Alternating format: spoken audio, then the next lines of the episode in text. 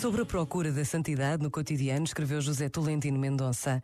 É naquilo que somos e fazemos, no mapa vulgaríssimo de quanto buscamos, na humilde e mesmo monótona geografia que nos situa, na pequena história que dia a dia protagonizamos, que podemos ligar a terra e o céu.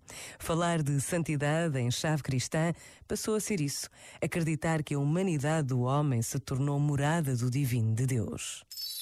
Este momento está disponível em podcast no site e na app da RGF.